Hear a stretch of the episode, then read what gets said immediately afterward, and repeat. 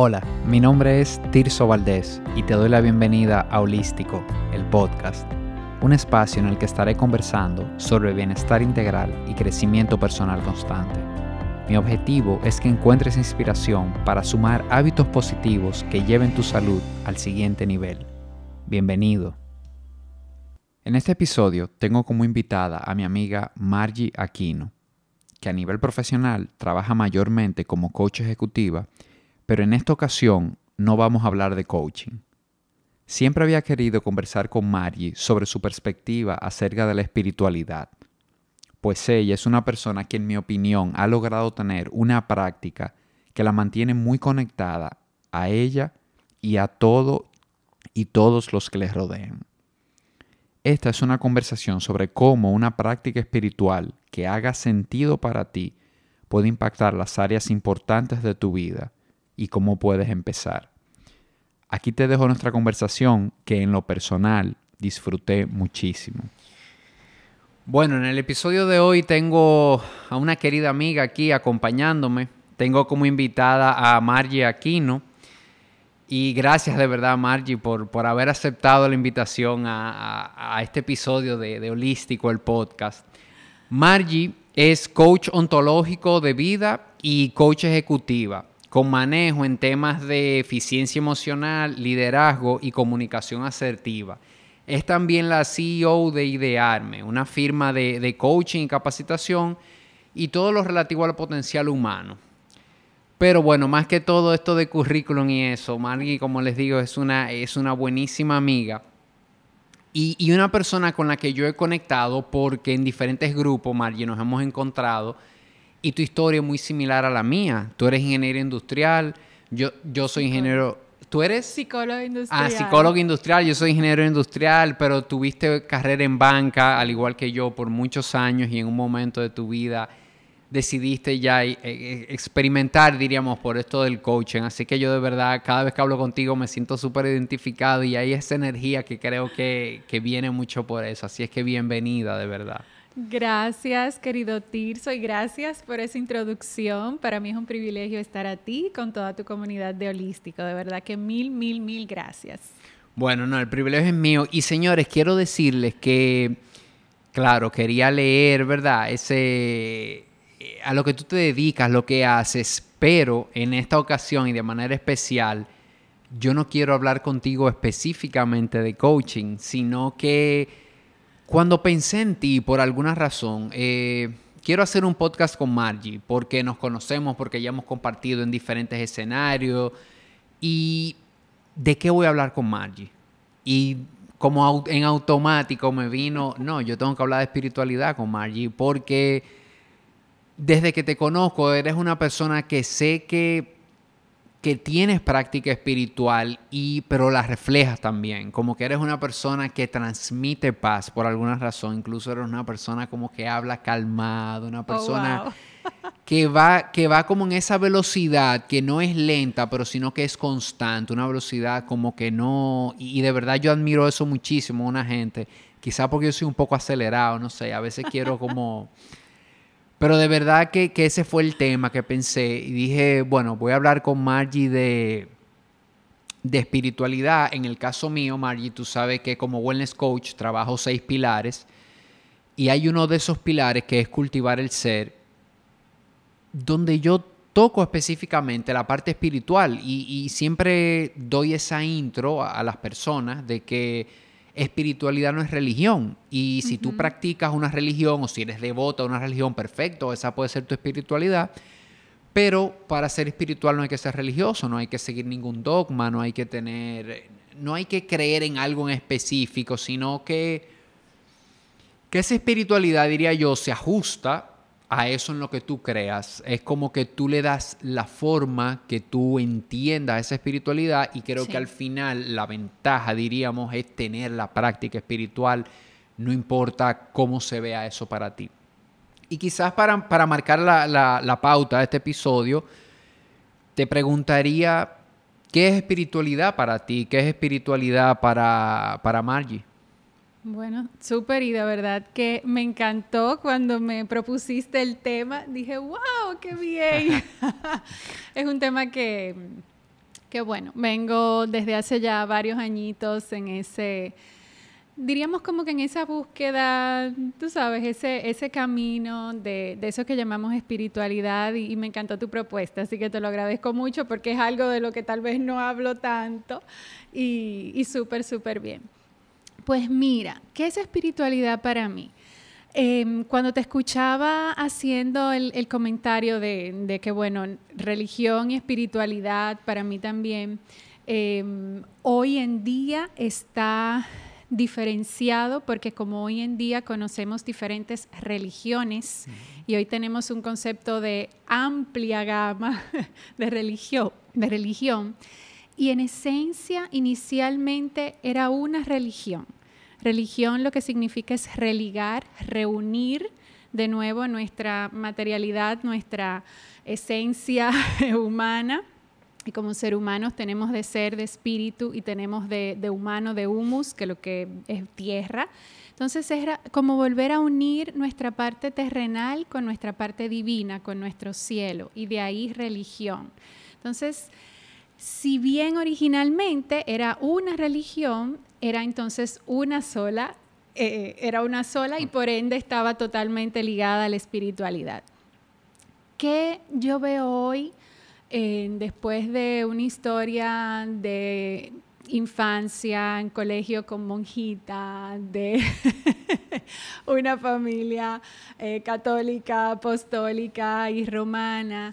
en el momento que empecé a abrirme a, estos espacios de meditación o de espiritualidad, para mí fue un quiebre, como decimos en el coaching ontológico, o sea, fue un verdadero desafío empezar a ver el mundo de, la espiritualidad desde otro lugar. Hoy, si me preguntas, para mí es acción. La espiritualidad para mí es la acción consciente, la acción intencionada como seres humanos, la vida nos ocurre en el cuerpo y aunque tenemos la idea de la espiritualidad como algo intangible, como algo inmaterial que está por ahí como en, algún lado, y si bien intuimos y percibimos ese poder y podemos asumir ese poder y esa esencia y esa energía amorosa, que es para mí la fuente pues de todo, se materializa en esa acción consciente, en esa, en esa acción intencionada, desde donde a todo lo puedo llevar a un espacio sagrado. Y cuando te digo todo, implica desde cepillarme los dientes, por ejemplo, hasta fregar los platos del desayuno, el manejar en un tapón de Santo Domingo a las 2 de la tarde en las avenidas, todo momento que podemos estar conscientes, que podemos poner la intención de sacralizarlo, de hacerlo un regalo al mundo desde nuestra esencia amorosa y compasiva, iniciando con nosotros mismos, hoy en día es lo que veo como espiritualidad. Buenísimo, bueno, yo creo que con esa definición a mí me quedó, me quedó súper claro y, empiezo también a darme cuenta de, de cosas que comparto contigo porque también al igual que tú, crecí en un colegio católico, crecí con las monjitas, crecí en el dogma católico, diríamos, y llegó ese momento de, vida en que decidí, igual que tú, explorar, ver, déjame ver qué hay afuera, qué, de qué manera yo puedo cultivar esta espiritualidad, quizá en una manera diferente, probar cosas. Y, por eso hoy día, eh, cuando la gente me pregunta, yo digo, bueno, yo crecí en la religión católica, no me considero católico porque hoy en día me, considero más como abierto, como que lo que me ha funcionado a mí en lo personal, en la parte espiritual, es como que coger un chin de aquí, coger un chin de allá, porque la religión católica tiene muchas cosas positivas, pero cuando tú te adentras al budismo, cuando tú te adentras a otras cosas, tú dices, wow, pero es que aquí hay mucha sabiduría también. Entonces, ¿por qué me voy a perder de esto? Si yo puedo combinar o puedo tomar lo que haga sentido para mí de cada cosa. Y, claro, me, me, gustó también eso que dijiste, como de aterrizar la espiritualidad. A veces creemos que espiritual es ponernos la, bata naranja, irnos al Tibe y, y, y, y sentarnos en, Flor de Loto. Y, y la verdad, cepillarnos los dientes. O sea, tú puedes llevar la espiritualidad a cada acción. Sencillamente con llevar presencia a cada acción que tú vas a realizar. Y, para mí una de las definiciones que, más me gusta de espiritualidad es mantenerme conectado a mí. Es cuando te mantienes conectado, no importa en el ambiente que estés, no importa lo que estés haciendo. Puede ser una cosa muy importante, muy grande para ti, o puede ser una cosa muy simple. Pero siempre que te mantengas conectado en el momento presente, ahí hay espiritualidad. Totalmente. Eh, hay una pregunta que leí en algún libro, no recuerdo, no recuerdo cuál, que me impactó mucho en ese momento y es, ¿dónde veo a Dios? ¿Sí? Y en el momento que me detuve a ver esa pregunta y la respuesta fue, bueno, Dios está en todo. Pero en el momento fue como muy conceptual la respuesta. O sea, me llegó, bueno, Dios está en todo. Sí, así como Como lo que nos enseñan. exacto, lo que nos dicen. Dios está en todas partes. Dios está en todas partes y Dios está en todo. Entonces, si Dios está en todo, también me llegó la otra pregunta es, ¿dónde no estoy viendo a Dios? ¿Dónde no estoy viendo esa esencia amorosa? Que es cuando te escuchaba de estar conectado con nosotros mismos. Si no estoy conectada conmigo, pues no conozco la manera de estar conectada con el otro, estar conectada con el entorno. Em, y, esa, y la espiritualidad para mí también tiene que ver con esa conciencia de que todos estamos conectados. Entonces, si Dios está en todos, si esa esencia amorosa está en todos, si todos estamos conectados, si la única... Em, si somos únicos e irrepetibles y la única igualdad que tenemos es que somos diferentes, pero iguales en esencia, entonces, ¿cómo yo puedo asumir en mi segundo a segundo? No es que todavía no, no he encontrado la manera de que estemos conscientes y en atención plena 100%, de hecho, nuestro cerebro automatiza muchas cosas para fines de ahorrar energía y eso es fabuloso. Y en el momento que empezamos a, tener esa práctica de conectar con nosotros mismos y nos damos cuenta, por ejemplo, que estamos experimentando un malestar o una incomodidad o estamos en un ya no estrés, sino distrés, podemos entonces tener esa capacidad de detenernos, que para mí es una práctica esencial para, para la práctica espiritual, religiosa, meditativa, que es la capacidad de detenernos, de volver nuestra atención a nosotros. Es como ese punto de, ok, ¿qué es lo que estoy experimentando? Que ahí también viene unido a, a lo que puede ser una práctica de atención plena o de meditación. Nuestra sensación corporal siempre está en el momento presente. Nuestra mente se va para donde sea, pasado, futuro, la China, eh, Turquía, no sabemos. Y nuestra sensación corporal siempre atiende al presente. El cuerpo todavía no, lo hemos logrado. Transportar, ¿verdad? Teletransportar. Teletransportar. Entonces, cuando tenemos esa práctica de volver a reconectar con nuestra sensación corporal, con qué estoy experimentando, qué me pasa, al área del cuerpo, incluso al pecho, al, abdomen, a los hombros, y volver a respirar. Para mí respirar Em, que una vez leí también algún libro, es una caricia divina. Entonces, cuando puedo conectar con esa inspiración que me conecta con todo, si hay algo tangible que para mí es la conciencia, es el aire, porque en el aire estamos contenidos todos, así como la conciencia, estamos contenidos en todo. Entonces, cuando conecto con que esa inspiración es, es de todo, el aire que podemos podemos estar respirando, estamos respirando aquí el mismo aire, estamos dentro de la misma conciencia. Entonces, cuando tomo esa atención y llevo eh, la, atención a mi cuerpo y a mi respiración y vuelvo y conecto con el momento presente y con que si Dios está en todo y nuestra esencia amorosa, entonces que no estoy viendo todavía, que me está cuidando, que me está, que me está amando para yo entonces devolver ese amor y esa gratitud.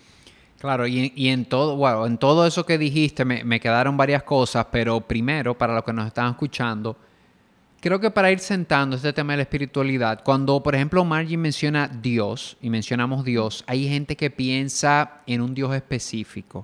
Y Dios eh, es una palabra para referirnos a esa energía, a ese poder, a ese, a ese amor superior, como lo quieras ver. Pero tú puedes cambiarle ese nombre. Cambiarle ese nombre al que, al que entiendas tú, que haga sentido para ti. Energía, universo, lo uno, claro, cualquier cosa. Y ahí eh, te podrás fijar cómo todo lo que, lo que dijo Margie te va a hacer sentido, porque hay gente que, un poco se bloquean quizás porque oyen y entienden que hay algo y no hay nada específico detrás de esto, sino eso en lo que tú creas, eso que haga sentido para ti, porque algo que me gusta decir, Margie, también, y para ir centrándonos a veces un poco en esto de espiritualidad, es que espiritualidad también es cuando nos sentimos parte de un todo. Y tú hablaste del aire, tú hablaste de cómo estamos todos eh, respirando el mismo aire. Entonces, como que no ser espiritual, yo lo veo difícil en el sentido de que cómo puede uno pensar de que uno es el último eslabón de la cadena aquí en el mundo, de que uno en realidad no es parte de algo superior, de que todos somos parte de algo.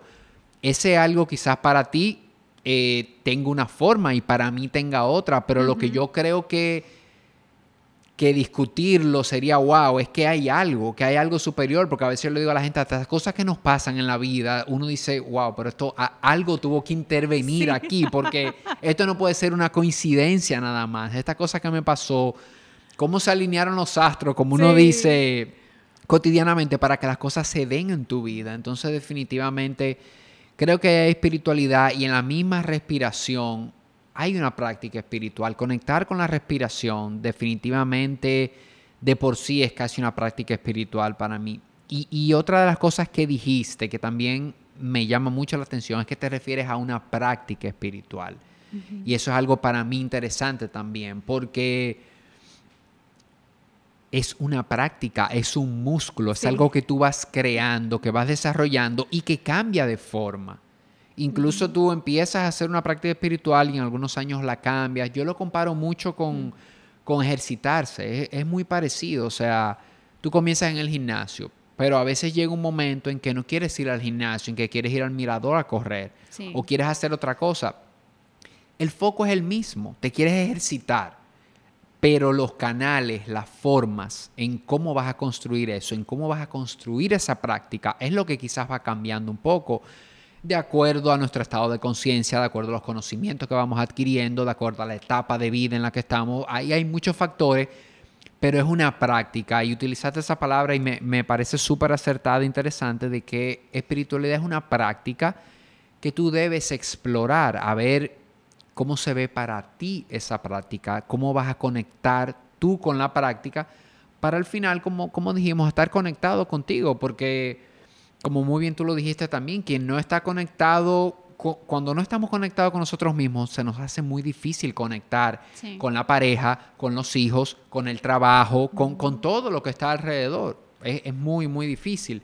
Entonces, en ese sentido de la práctica y para, para bajarlo un poco, tu práctica espiritual, ¿cómo se ve, por ejemplo, eh, en el caso de Maggi? ¿Cuál sería, cuál dirías tú que es tu práctica espiritual? Mira, yo todo lo que conlleve un estado de conciencia y de propósito, para mí esta conversación es espiritual. ¿Sí?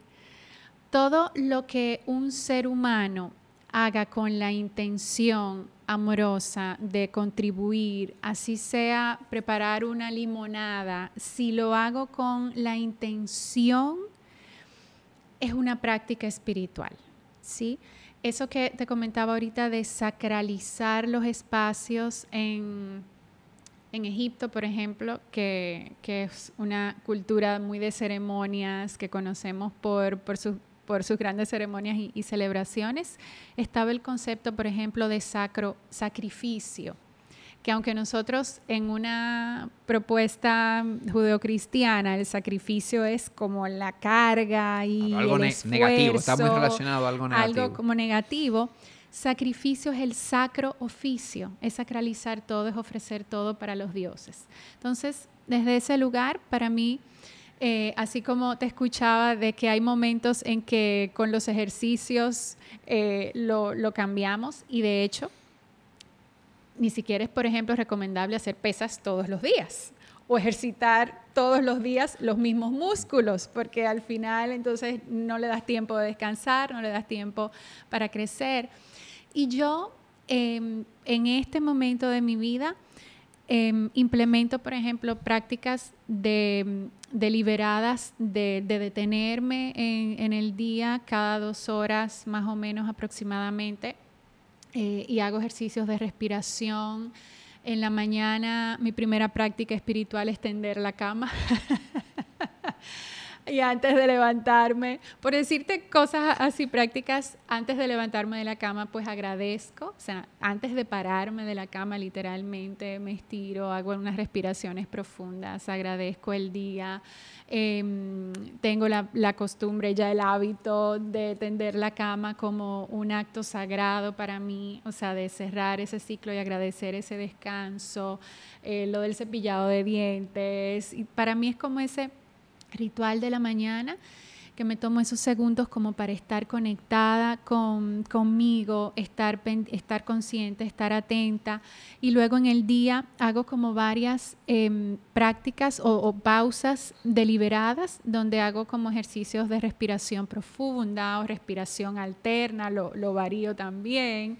Hago, por ejemplo, el escaneo corporal, donde voy llevando la atención a diferentes puntos del cuerpo o voy conectando con los sentidos, que estoy oyendo, que estoy oliendo, que estoy sintiendo en el cuerpo. Y es como conectar en ese momento con qué me hace sentido. Para mí hay algo que en este momento y sobre todo para la meditación que aprendí en una ocasión que es enemiga del esfuerzo.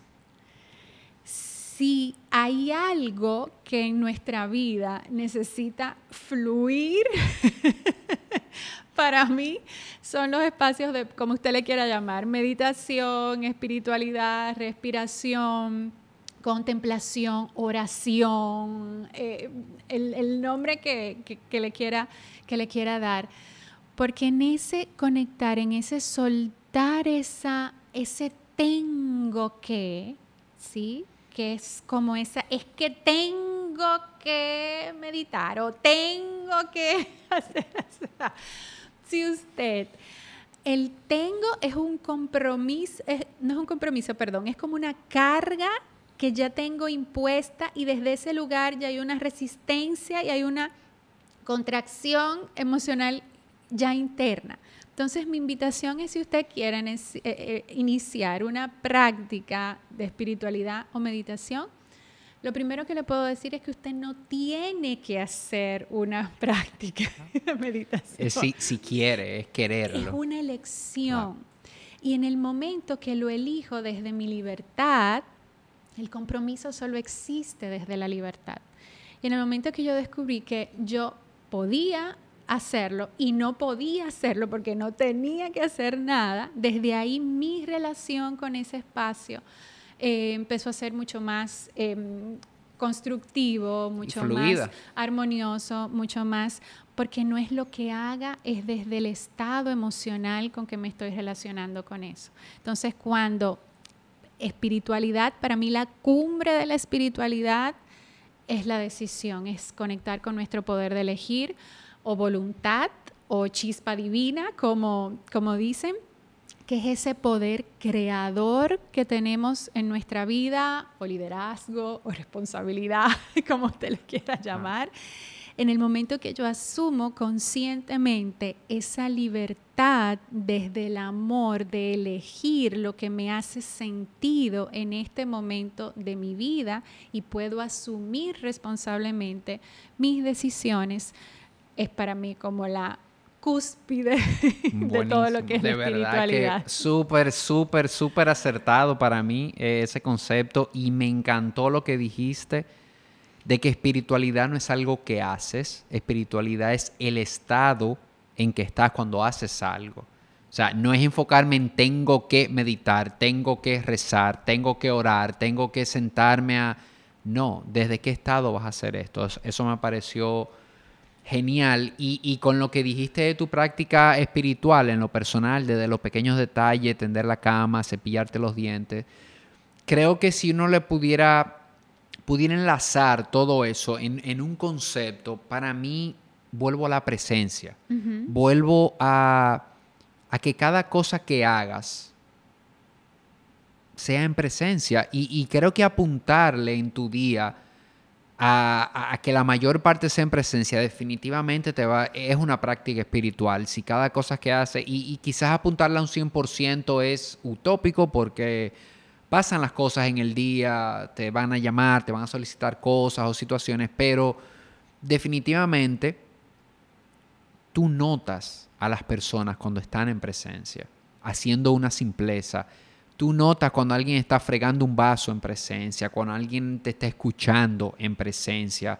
cuando alguien está escribiendo algo, o sea, las actividades cambian como de tono, cambian como de forma, como que se siente la persona. Y, de verdad te digo que eso es algo que yo veo mucho en ti y a eso me refería cuando digo que te veo como una persona calmada, quizás no es calmada de tranquila, de que habla, no, es eso, es que yo te veo mucho a ti en un estado de presencia, tú, tú logras sostener ese estado, que es lo que no es fácil al principio, es como hablamos, es una práctica y hay que irla cultivando, pero tú logras mantener como ese estado de que cuando uno está hablando contigo, cuando como que tú estás ahí, como que, y, es, y eso es una sensación que me imagino que es muy agradable para ti, pero también es muy agradable para todos a tu alrededor. O sea, porque cuando tú te sientes escuchado, te sientes que te están atendiendo, tú sientes que esa gente está ahí, de verdad que, es una buenísima sensación, en mi opinión. Gracias por eso. Y mira, cuando te escuchaba, eh, a mí ese comentario de que, ay, tú me inspiras tanta paz, es algo como que he escuchado. Eh, debe venir, por, debe venir por ahí. Y, desde hace mucho tiempo. Y te confieso que yo decía, paz, yo, en serio. O sea, esa era como la conversación interna que yo tenía. O sea, yo, paz. Y yo decía, si supieran la guerra que que hay aquí dentro. Que hay aquí dentro. y todo así. Y después con el, con el tiempo y bueno, con los años y todo eso. Y claro, eh, en mi caso también el, espacio del coaching pues me brindó muchas herramientas y... un mundo de, distinciones y prácticas eh, también eh, que complementaron de alguna manera mi historia de, de búsqueda. Sí aprendí y es una práctica también Em, que estoy comprometida a, a, seguir pues desarrollando. Y es que también em, quiero comentarlo porque va muy ligado como a, este, a esta idea de que el ser espiritual o el ser, es como que no te da pique, es como que no, tú sabes, como, como que no. como que tú estás en otro plano, tú estás en una tercera dimensión permanente. sí, como que no, no nada te saca.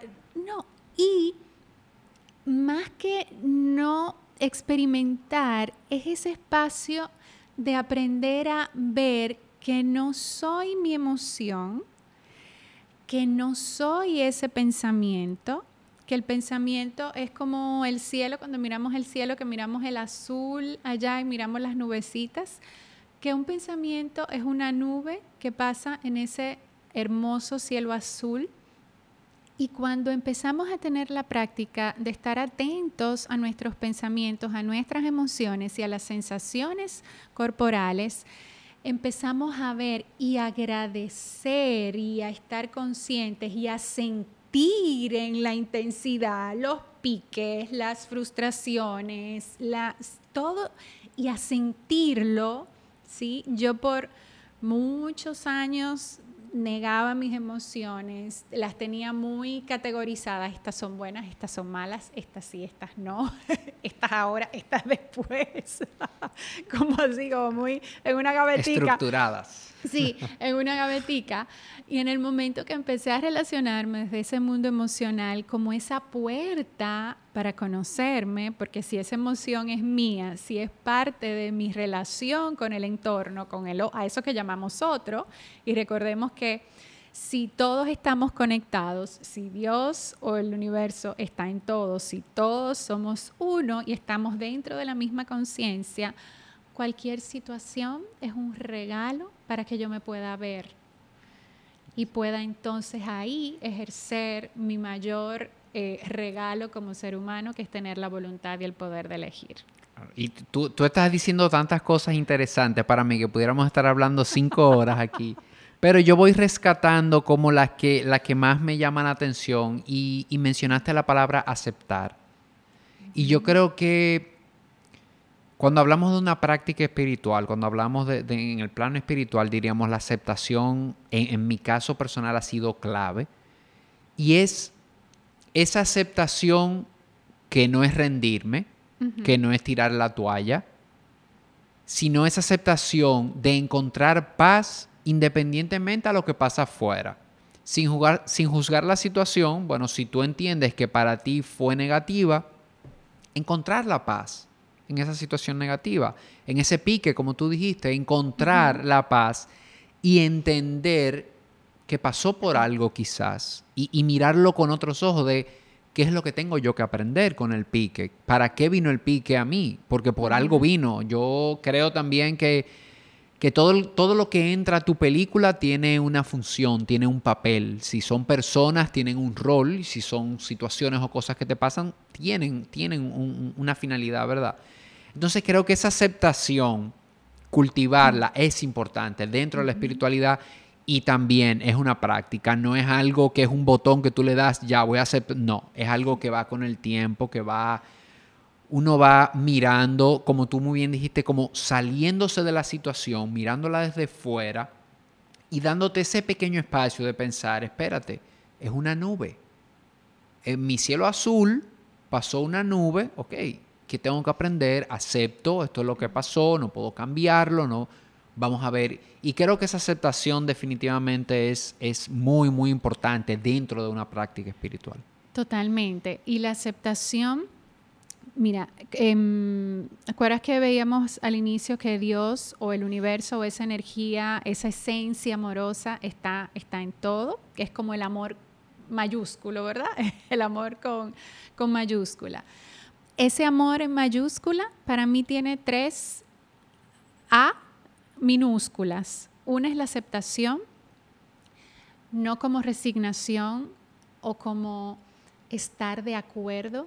En el momento que yo vi que aceptar y estar de acuerdo er, eran dos cosas diferentes, no me tiene que gustar, no me tiene que agradar, no tengo que estar de acuerdo, sobre todo con hechos, cosas que pasaron, no tiene que agradarme las decisiones que tome el otro, pero las acepto, porque no dependen de mí, no están en mi poder de, de influencia. Entonces, esa es la primera A. La segunda es agradecer.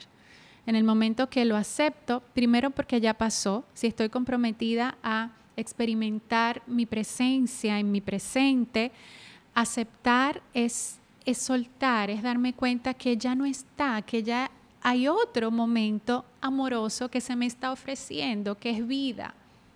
Y que en ese nuevo momento, en ese nuevo instante que es infinito y eterno, puedo entonces volver a elegir, puedo rediseñar eh, ese, ese, resultado, puedo rediseñar em, mi mundo emocional, porque veo mi pique, digo, ok, que no es justo, que no veo justo aquí, entonces ¿Qué suelto si no, tiene, si no está en mis manos? ¿Y qué acción tomo si está en mis manos? Entonces, tengo la aceptación, tengo el agradecimiento, que es agradecerlo todo. Si la vida es amor y si nuestra esencia es amorosa, entonces la vida ocurre para mí. La vida es un regalo. Entonces, desde ese lugar, cualquier situación, aunque yo no vea o no la entienda, es para mí también una invitación eh, para agradecer. Y entonces esas dos paticas em, de aceptación, de agradecimiento, nos lleva entonces a un estado de armonía que no es un estado desde donde no me da el pique, sino desde donde puedo ver mi pique, puedo aceptar mi pique, puedo agradecer mi pique, puedo aprender de mi pique y entonces puedo, puedo continuar. Y sobre todo que la aceptación para mí está ligada directamente al perdón. Y el perdón que se relaciona con la práctica espiritual, en mi juicio, es como que el aprendizaje del perdón lo tenemos y como que en algún, algún momento nos dijeron, mira Tirso, tú tienes 300 pesos de perdón, no los gastes, administralos bien porque esos 300 pesos de perdón, cuando tú los gastes, como que ya... Y como que lo gastamos en la primera vez, los 300. Y como que ya como que se nos acabó. Sí.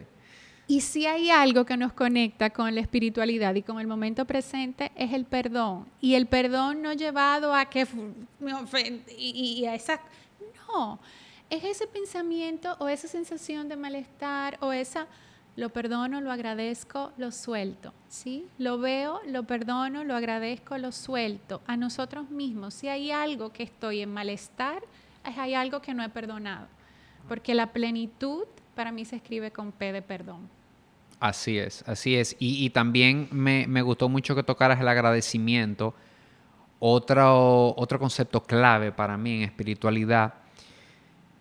Porque por alguna razón, Margie, la, de pequeños, eh, como que aprendimos mucho a conectar la espiritualidad con pedir con pedir, como que en las oraciones, como en las cosas. No sé si quizás algo que los fue personal para mí, pero lo sentí así, como que uno pedía, pedía, pedía. Y cuando tú te sientas agradecer, conectas mejor, porque ya lo hemos visto, conecta con abundancia. Estás desde el estado en que ya tengo.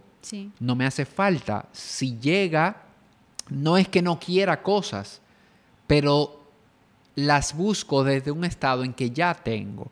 No las busco en un estado desde que me faltan, desde que las necesito, ¿tú entiendes? Entonces creo que la conexión es totalmente diferente.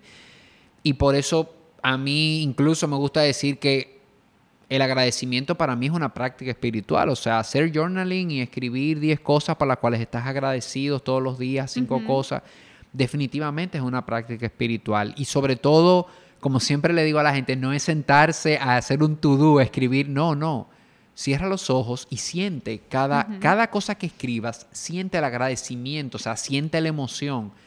Para mí eso, eh, eso de por sí es una, es una práctica espiritual definitivamente.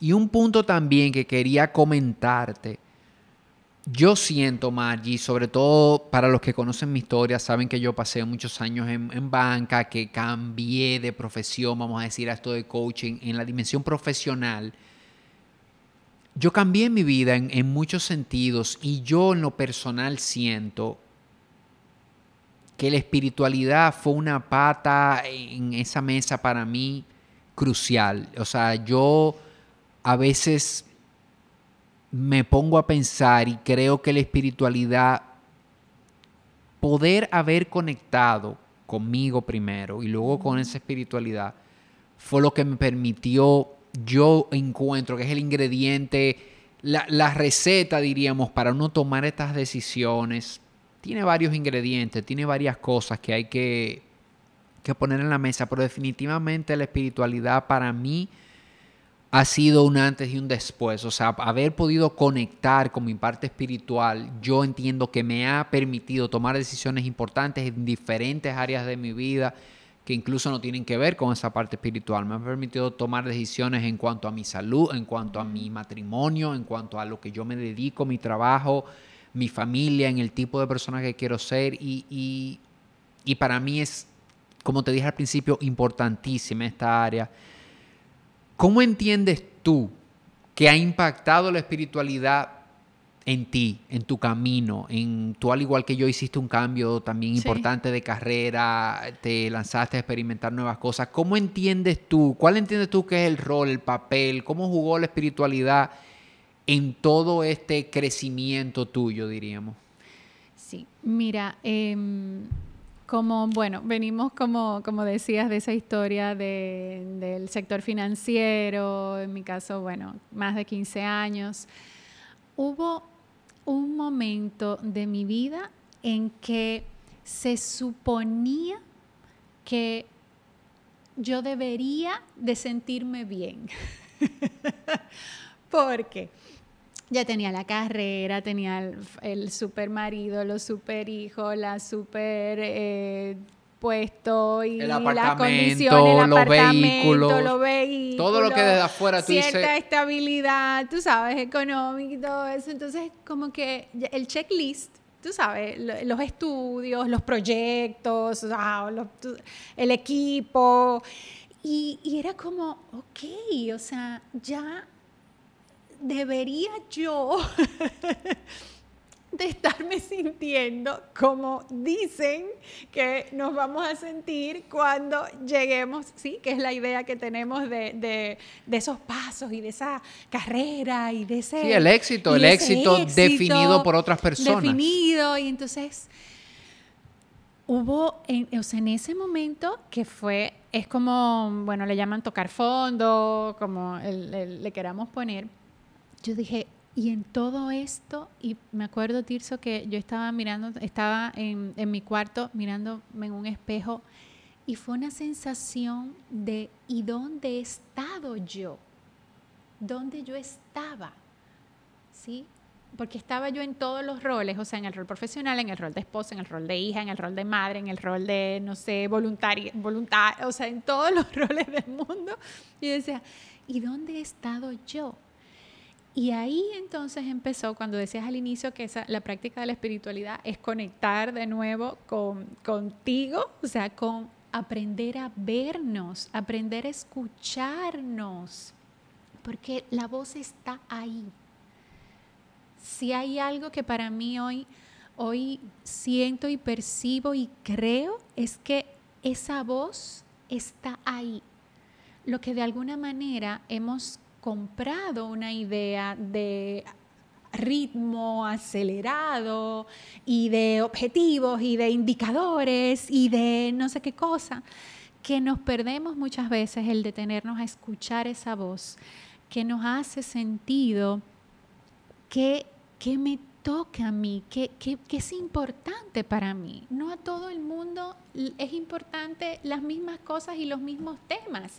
Yo chiquita, en mi mundo de, de que crecí con monjitas, por ejemplo, la, yo siempre tuve como esa idea de, bueno, el servicio a la humanidad, qué es lo que voy a contribuir, como e, esa, esa inquietud que tenemos en, en la niñez y, y, en la adolescencia, por lo menos en mi caso.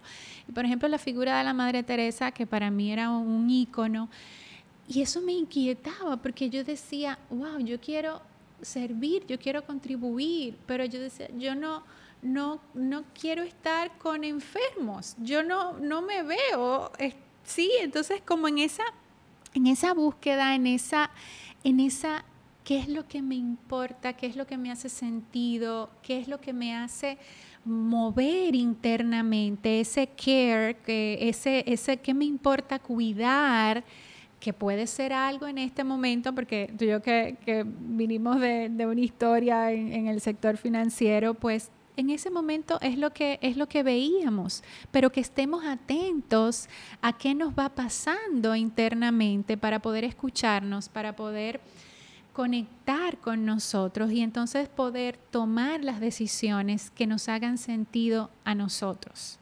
Porque en ese lugar, el empezar a verme, ok, ¿dónde estoy yo? ¿Qué, qué, qué me mueve en este momento? Y desafiar que ahí es el paso de que eh, en el momento que conecto conmigo, esa toma de decisión de salir de, salir de nuestra zona conocida, ¿sí? esa llamada zona de confort, que para mí podemos, no es de confort porque podemos estar bastante incómodos, Entonces, de salir de esa zona conocida y atreverme a tomar decisiones por mí, que también en el concepto de espiritualidad entendemos como que, como que siempre es el otro y como que el servir al otro y como que si empiezo a verme entonces estoy siendo egoísta y como que sí, y hay como esa, esas creencias teñiditas como que, que por ahí debajo. Si yo no estoy siendo mi prioridad en el sentido de estar y sentirme plena conmigo coherente con mis decisiones, alineada con lo que pienso, lo que siento y con mis actuaciones, que es lo que es la, ética, sí, es la coherencia entre lo que pienso, lo que siento, sin, sin hacer daño a otro, pero respetándome a mí primero, que es, que central en, en la práctica espiritual, ese respeto, para poder entonces respetar al otro. Si no me respeto a mí, si no acojo lo que a mí me pasa desde mi mundo emocional, desde los pensamientos que me llegan, que solo son pensamientos y los acojo y los agradezco y los suelto si, si me hace sentido soltarlos, desde esa práctica y esa conexión y empezar a darme mi lugar, ¿sí? Y cuando te digo mi lugar, es como que verme aparecer. Y cuando yo me aparecí ante mí, entonces desde ese lugar eh, mi relación con los otros y con el mundo pues también se transformó. E, es increíble, yo, yo de verdad te oigo hablar y, y, es, tu historia es tan parecida a la mía que yo a veces como que, como que me da piel de gallina porque es lo mismo. Es increíble como a mí me pasó exactamente lo mismo desde que comenzaste, todo se veía bien, buen trabajo, la esposa, las hijas, todo hasta, hasta sentirme así, desconectado, que no conectaba con nada, pero porque no estaba conectado conmigo. Y entonces vienen esas preguntas dolorosas, pero ¿y en qué momento que me voy a sentir bien? Si yo tengo 15 años trabajando para esto, para y, estoy con éxito, bueno, de acuerdo a ese éxito que me definí, lo logré, porque lo tengo todo por lo que trabajé, estudié, luché, está aquí, pero no me siento bien.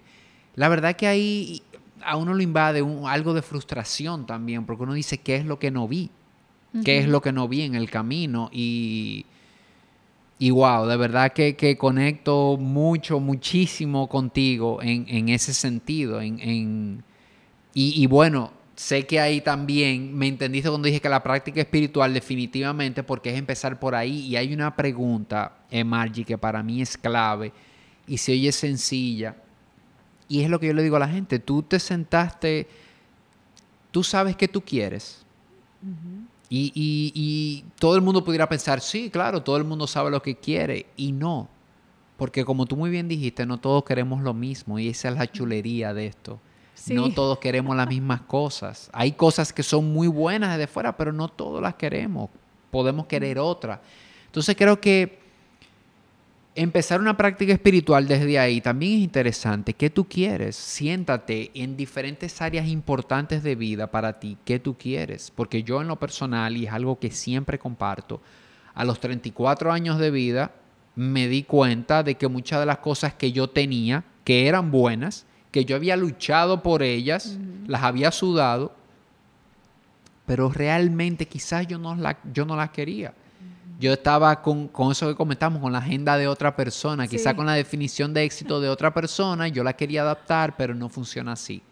Se trata de que cada uno definamos esa vara y tomemos esas decisiones que tú dijiste, que son difíciles, pero que es la única manera, hay que atreverse, es la única manera de tú sentir si ese es el camino para ti y si no, volver a cambiar, no pasa nada hasta que tú sientas aquí es donde tengo que estar, porque sí se siente. Sí. Sí, eh, no es una utopía eh, apuntarle a un estado en el que tú dices, aquí es que debo de estar. Y no es un estado de perfección, no es un estado de ya lo logré, no es crucé la meta, no, la meta yo creo que no se cruza, pero sí puedes llegar a un estado, como digo yo, en el que te vas a dormir de noche tranquilo, que tú dices, ¿ok? Hay cosas que pueden mejorar, hay cosas que, hay que hacer, pero yo me siento bien. Yo me siento que estoy en la página de mi libro que tengo que estar. No tengo que estar más adelante, tampoco más atrás, sino que estoy donde estoy, con mis retos, con, con cosas, porque como dijiste, los piques, las cosas siguen llegando, pero, pero uno está parado en un lugar diferente. Y cuando estás parado desde ahí, yo creo que, que la vida definitivamente fluye mejor y todo tu alrededor fluye, fluye muchísimo mejor. Totalmente. Así es que nada, yo, bueno, en esta conversación hemos hablado eh, bastante ya de espiritualidad. Quería también tocar el tema, el tema meditación contigo, porque hay tanta información eh, de meditación, tanta gente que te pregunta, ¿y, y meditar? Y yo quiero meditar. Y bueno, es un tema igual, súper largo, pero que podemos dar quizás algunos highlights de de dejar a los que nos están escuchando con una idea de quizás de por dónde empezar en cuanto a meditación y, de qué es la meditación. Yo estuve esta mañana precisamente hablándole a, un grupo de personas sobre meditación y ayer cuando buscaba, cuando me estaba organizando, bueno, de, de, qué les voy a hablar, que me puse a buscar algunos datos interesantes para hacer algo resumido, diríamos, y, y me topé con un par de cosas interesantes. Vi que el 95% de quienes nosotros somos a los 35 años está definido por creencias, emociones y hábitos. Y, es un dato súper interesante, porque fíjate cómo está ese subconsciente, como digo yo, ese cassette ahí detrás, en play, que está corriendo, que está corriendo. Y, y esos hábitos que tenemos que no sabemos ni que lo tenemos porque ya suceden tan en automático, se han construido de una forma tan perfecta que ya no nos damos cuenta y están todas esas creencias que arrastramos que quizás en un momento de la vida funcionaron, pero quizás hoy en día yo puedo replantearme algunas cosas y puedo buscar maneras alternativas y darme la oportunidad de experimentar de una manera diferente algunas cosas. Entonces, no podemos cambiar el subconsciente desde nuestro consciente. Y esto es interesante. Esto no se trata de que no, porque yo de mañana para adelante yo voy a hacer esto. O yo voy... No. Es como de recablear. Es volver a recablear el cerebro en cuanto a todas esas creencias. Y definitivamente la meditación es la herramienta, la mejor herramienta para esto. Y, estuve buscando, por ejemplo, el significado de la palabra meditar en, tibetano diríamos, es volverse, volverse familiar con. Volverse familiar con qué, con quién, conmigo. Conocerme. Yo creo que definitivamente a través de la meditación nos conocemos. Porque, como dije ahorita, la vida va en etapas y vamos cambiando. Y es importante siempre que estemos sintonizados y conectados. Y para estar conectado debo conocerme.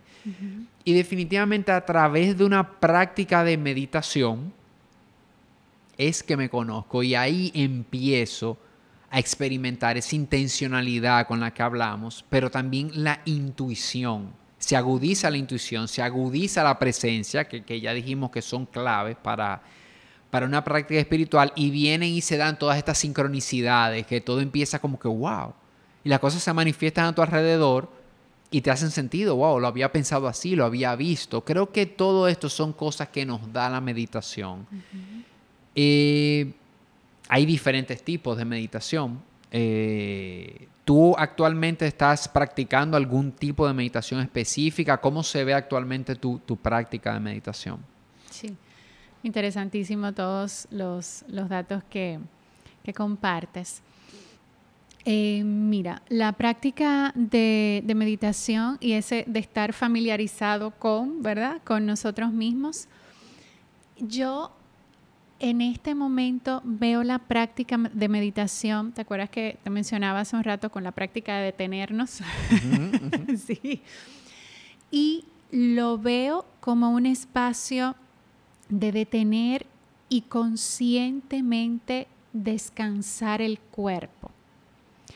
Yo he pasado como por diferentes eh, etapas, meditaciones guiadas, meditaciones de las varias fases. De hecho, eh, Idearme, que es, que es el, proyecto, que es la, la I es de intención, o sea, tiene toda una, una y como que explorado diferentes eh, por ahí significados.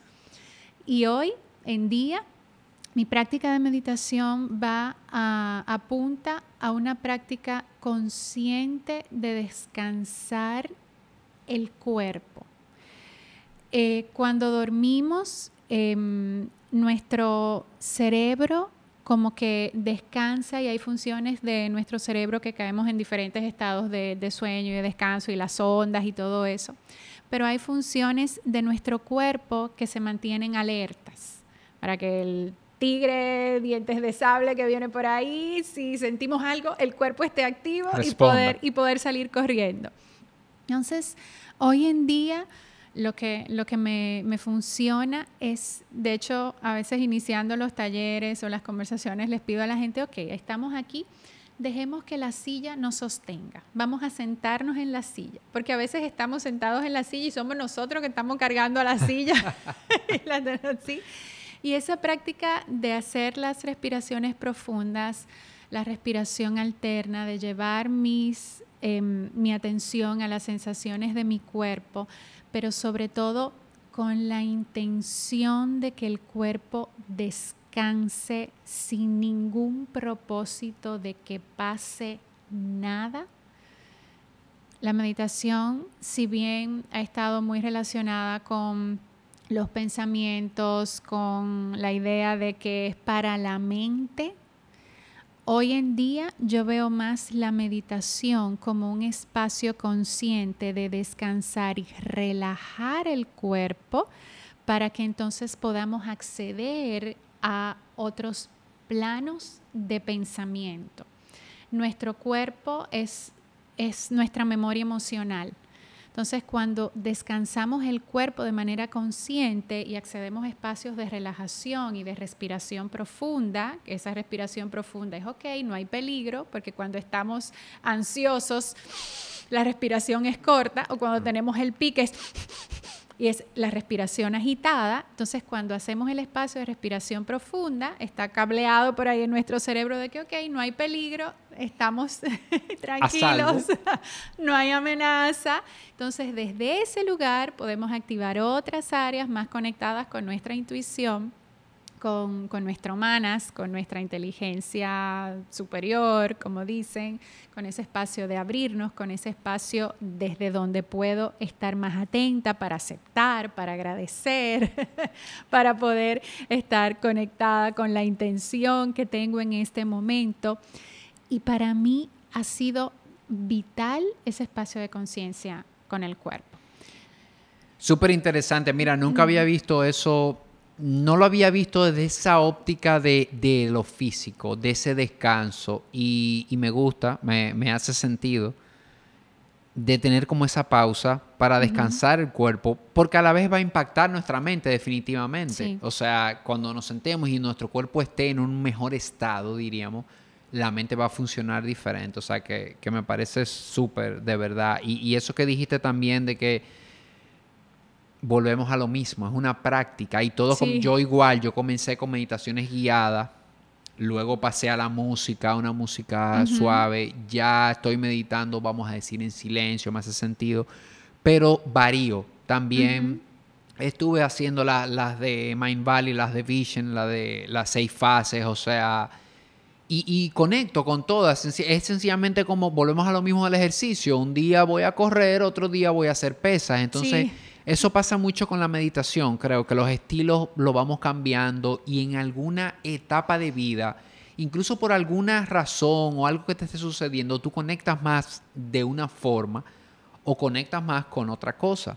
Sí, por ejemplo, las meditaciones eh, guiadas que las hice por un momento, hoy en día no conecto de la misma manera como, como conectaba A mí me pasa igual. con ellas. Entonces, la idea es abrirnos a explorar, a ir como probando, tal vez hay un momento que algo nos, nos inspira más. De hecho, como te decías, hay veces que hago el escaneo corporal y llevo mi atención a los pies, a los tobillos, a las rodillas y voy así como haciendo ese, ese recorrido o con los sentidos o con las, las sensaciones o simplemente, como dicen los italianos, il dolce far niente, el dulce placer de no hacer nada, de sentarnos a no hacer nada. y a veces, y miren, cinco minutos. Sí, porque hay gente, no, que 20 minutos. No. no, no, no. Cinco minutos. Ok, usted se sienta a descansar y a decir, ok, voy a descansar. Y usted hace consciente y deja que la silla lo sostenga, o si está recostado, deje que el colchón lo sostenga y haga consciente ese descanso. Y haciéndolo como esa práctica, para mí es maravilloso cómo entonces nos recargamos de energía. Es como full, o sea, es como que me voy a detener, descanso y es como nueva. O sea, es como que, que salimos así como recargados. Y y, la invitación es a que exploren, a que vean cómo pueden ir conectando, qué van necesitando, qué, van aprendiendo y que se den la, la, oportunidad de explorar. Claro, y algo clave en ese sentido a quienes estén pensando en iniciar una práctica de meditación, diría yo, háganlo sin expectativa, o sea, háganlo sin, sin esperar nada. Eh, y como tú dijiste, Mari, es tres, cinco minutos.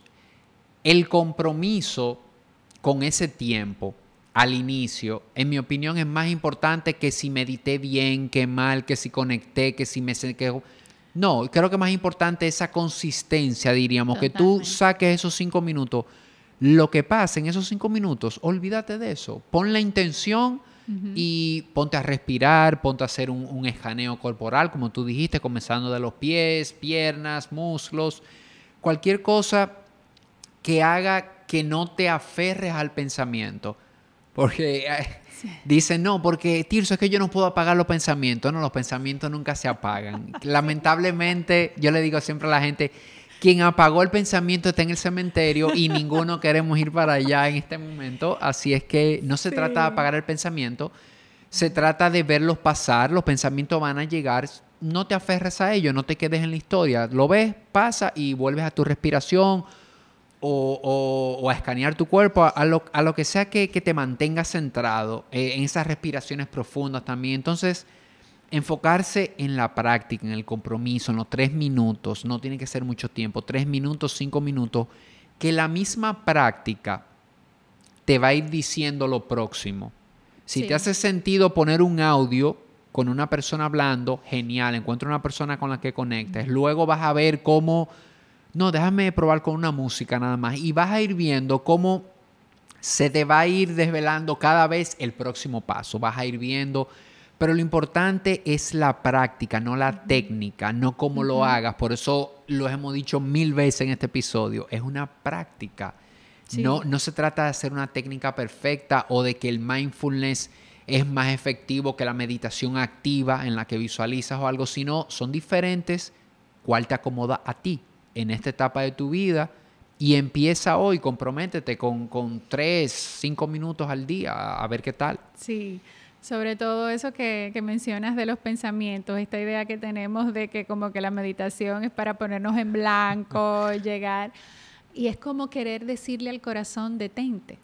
Los pensamientos son involuntarios y nuestro corazón late. No le tenemos que decir al corazón, ok corazón, ahora gracias a Dios porque si le tuviéramos que decir al corazón y a los riñones, ahora filtra, ya hace rato que como especie hubiésemos desaparecido con, a veces los grados de atención que, tenemos. Así es. Y, una analogía que vi recientemente en un documental de Netflix de Headspace, que es una de las aplicaciones más exitosas de meditación, eh, me encantó la analogía que hicieron porque dicen, imagínate como pararte enfrente a una avenida muy transitada esos vehículos son los pensamientos, pero tú los ves pasar. Tú no te montas en ningún carro, ni, ni sales a perseguir ningún carro.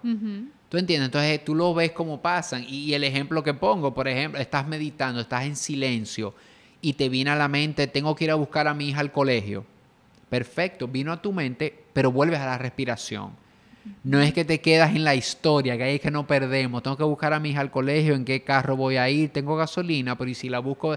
Entonces nos quedamos rumiando en esa historia y eso es lo que nos saca y sentimos que no meditamos, pero van a llegar, sencillamente vuelve a tu respiración y, y continuar. Sí, no le prometo que no nos vamos a ir y nos vamos a enganchar. Ahora que en el momento que nos demos cuenta, lo podamos ver y no engancharnos con el me enganché.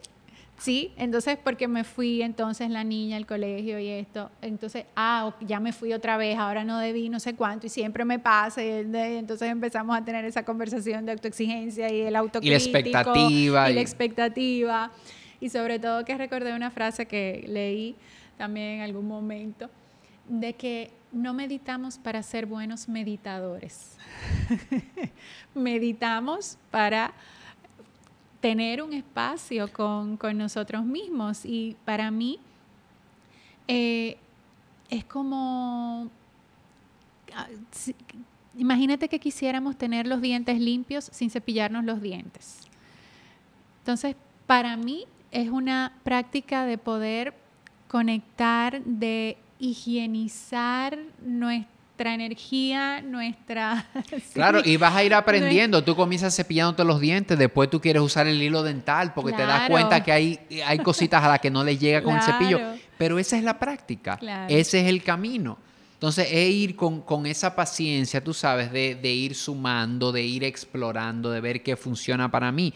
Yo incluso oí una vez una práctica más radical, eh, una frase, perdón, más radical que esa que comparte, que es, no hay forma de meditar mal ni aunque tú te lo propongas. No existe, eso no existe. O sea, esa frase, medité mal, no existe. Obviamente, estamos aquí partiendo de que ya tienes los principios básicos de meditar, sentarte tranquilo, porque igual hay gente que a veces dice, no, porque yo, yo medito trotando.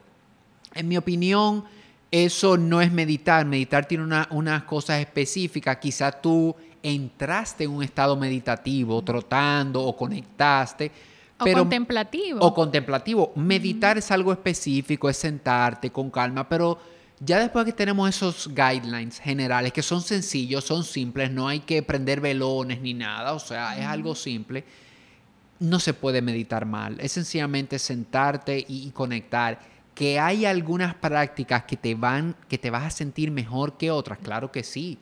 Va a haber días que de esos cinco minutos te mantuviste muy conectado por tres minutos y te vas a sentir mejor. Quizás que otro día que solamente te pudiste conectar en uno.